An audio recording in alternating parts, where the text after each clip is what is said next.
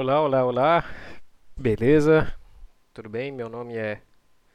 Na realidade, eu não vou falar com o meu nome porque a intenção é que esse seja um podcast anônimo. Não é uma ideia muito original.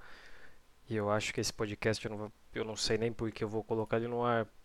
Porque eu acho que ele vai ser quase que um diário de bordo em que eu vou falar coisas da minha vida, coisas que eu penso, é, reflexões que eu tenho durante o dia ou que eu tive em dias passados. Eu tenho uma vontade, eu acho que todas as pessoas no planeta têm essa vontade, algumas talvez só não saibam, de falar, de ter que as palavras saiam da sua boca. Ser ouvido é um bônus, é uma coisa a mais. Mas só o ato de falar já é terapêutico. Você vai no psicólogo e faz a terapia. Se você parar para analisar friamente, o mais importante é você falar, colocar para fora. Você pode ir no psicólogo e ficar sentado parado olhando para a cara do, do terapeuta, mas não vai ter um efeito. O profissional ele vai te ajudar, obviamente, ele vai te dar ferramentas, estratégias. A minha psicóloga me fazia provocações no sentido de pense nisso, e isso, e aquilo.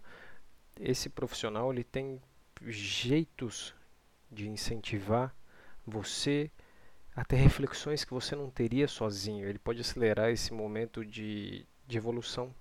E eu, é uma coisa que eu aconselho é que todos façam terapia. Eu acho que isso é um, é um primeiro passo para qualquer tipo de pessoa. E não é só para quem está com algum problema, para quem está com alguma, alguma questão psicológica, é para todo mundo, para não ter mesmo. Você não deve começar a cuidar do seu corpo só quando você está doente, fudido, com vários problemas. Você não vai cuidar do seu coração só quando você está à beira de ter um derrame, um AVC. Essa nossa filosofia de cuidar de um problema quando ele aparece e não evitar que ele surja, eu acho que é uma das coisas mais perigosas que existem na nossa cultura. Você para e pensa. Óbvio que tem doenças e situações que você não consegue se planejar para aquilo. Você nunca vai pensar, ah, eu vou começar a tomar insulina aqui agora porque eu vou ter diabetes ano que vem. Não, não é assim. Você tem atitudes que te ajudam a não ter uma diabetes. Então esse é, é o meu, o meu primeiro ponto, é façam terapia. É, se não é possível, porque nem todos têm como fazer isso, conversem com alguém, conversem com vocês mesmos. O problema de conversar com você mesmo ou com um amigo é que dificilmente algum amigo vai te levar a enxergar a contradição que você está vivendo, o ciclo vicioso que você está Geralmente quem é o vilão, ele se acha sempre muito certo. Se você pudesse encontrar Hitler agora e perguntar para ele, cara, tu tá muito louco, mano, queimar um monte de gente. Ele vai falar, não, não tô louco, eu sou o bonzinho, eu não sou o vilão, o vilão são os outros. O vilão é quem eu coloco no forno. Eu que acendo sou o herói. E se a gente para para analisar, o Hitler, ele era um homem como outro qualquer, ele tinha uma capacidade de motivar as pessoas e ele talvez através da, da introspecção que ele teve que fazer porque ele falhou como pintor, como artista, falhou na guerra, ele foi falhando, talvez essa raiva dentro dele, de não uma pessoa raivosa que tem uma raiva dentro dela, ela tende a ter achar que é culpa do mundo, que é culpa dos outros. E na maioria das vezes a culpa é meio que é nossa mesmo. Eu lembro que por ter sofrido bullying muito tempo da minha vida. E isso foi uma coisa que me marcou muito. Foi um sofrimento muito complicado, é uma coisa difícil para mim falar até hoje. E eu sentia muita raiva, eu sentia ódio, eu imaginava, nossa, eu vou causar uma enorme quantidade de dor para esse tipo de pessoa que fez isso comigo. Eu vou estraçalhar eles. E essa raiva não fazia mal para eles. Fazia para mim eu sofria com aquilo. A minha vida parecia que não saía do, do lugar por causa disso. É, isso não é papo de coaching, não é papo de, do, do jovem místico, mas é sentir raiva do outro não faz mal para ele, faz mal pra gente. E a, e a partir do momento que eu, eu aceitei isso e comecei a tirar essa, essa, esse ódio, comecei a ser mais feliz da minha vida. Mas é engraçado que eu sou ator.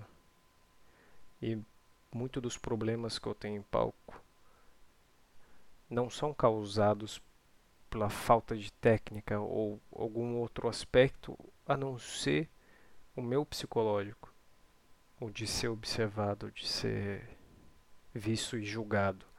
O medo de ser julgado é sempre um negócio que vai te matar, mas você não tem muito controle sobre o que as pessoas vão te julgar, como elas vão te julgar.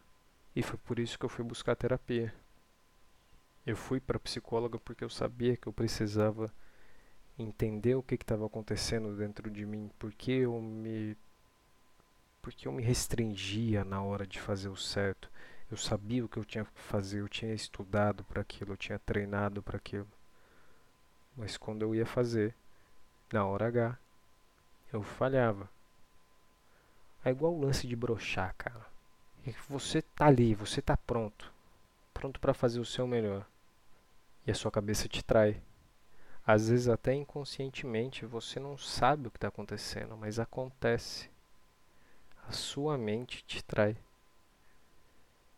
E eu penso nessas, pensando nisso agora, esses pontos na nossa cabeça são igual umas, umas minas terrestres. Você não as vê. Elas só ativam quando você faz alguma atividade, quando você pisa por cima dela. Porque se você desvia, se você não faz aquela atividade, você não vai sofrer com aquilo, mas isso é ruim, porque se você não fizer o que você quer, você não progride, você não vai progredir emocionalmente, profissionalmente.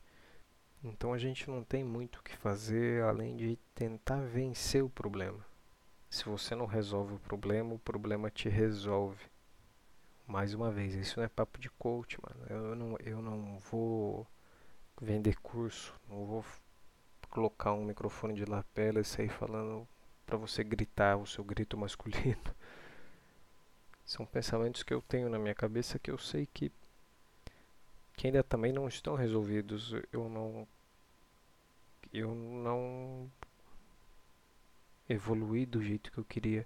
Eu sinto que em trabalhos recentes, inclusive, eu não entreguei 100% daquilo que eu podia. No ensaio fazia muito bem, era uma coisa impressionante. Ia pro palco, pro ao vivo. Quem sabe faz ao vivo. E não fazia direito. Tinha uma performance pífia. Igual uma brochada. Você sabe o que você tem que fazer. Você tem total conhecimento sobre aquilo. Aliás, às vezes você não tem. Isso é um, é um fator que te deixa muito nervoso. Você tem medo de dirigir quando vai tirar a habilitação porque você não conhece aquilo. Eu, não, eu nunca tinha pego um carro, nunca tinha dirigido um, um, um veículo, pilotado uma moto.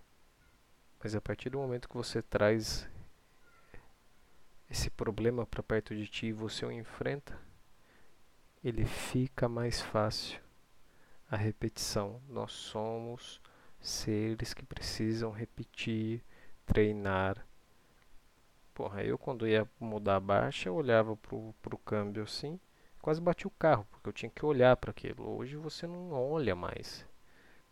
Eu acho que o, o passo mais difícil é aceitar essa dificuldade que você tem, essa limitação temporária e ir para frente e tentar resolver isso, porque às vezes você para melhorar só precisa fazer. É igual a habilitação, você não tem nenhuma dificuldade extraordinária porque você tem algum problema. É, existem pessoas que não têm os braços e dirigem, cara. Então, tem que, tem que tentar e, e é muito difícil. E é muito difícil. Porque é desconfortável você fazer uma atividade que você não está pronto para ela naquele momento, que você acredita que você não é o suficiente que você não basta é muito, é muito complicado. É, é difícil porque você tem medo de falhar. E além do medo de falhar, você tem medo do que as pessoas vão ver. Então acho que esse, que esse é outro ponto. Você tem que se submeter a sair dessa zona de conforto quando você quiser. Mas você tem que ir. Puta, eu não vou sair daqui e vou pular de paraquedas amanhã. Pô, eu não quero pular de paraquedas. Eu não tenho a menor vontade de fazer isso. Mas eu quero ser um um ator, eu quero que meu canal tenha sucesso, eu quero ter sucesso. Então eu preciso me expor a atividades que vão ser difíceis para mim. Assim como foi tirar minha primeira habilitação. Inclusive eu bati o carro no primeiro mês. ah, eu bati o carro num poste, cara, num, em um objeto inanimado. Lamentável, né? E cara, eu quero falar um negócio. Se alguém estiver me ouvindo, mas talvez eu esteja falando isso mais pra mim do que pra qualquer outra pessoa, porque eu acredito que ninguém vai escutar isso.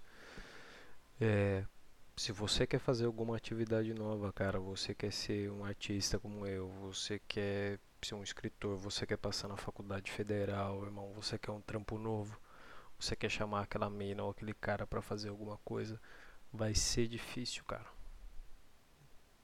Vai ser difícil primeiro porque a gente tem medo do desconhecido, mas a gente tem que trazer esse desconhecido para perto. A gente tem que virar irmão do desconhecido, a gente tem que ter o diário do desconhecido, a gente tem que ser best friends forever no Facebook do desconhecido. Eu queria que eu tivesse aprendido isso mais cedo na minha vida. Então é isso. Esse é o primeiro solo da história. Muito obrigado. Boa tarde, bom dia, boa noite a todos.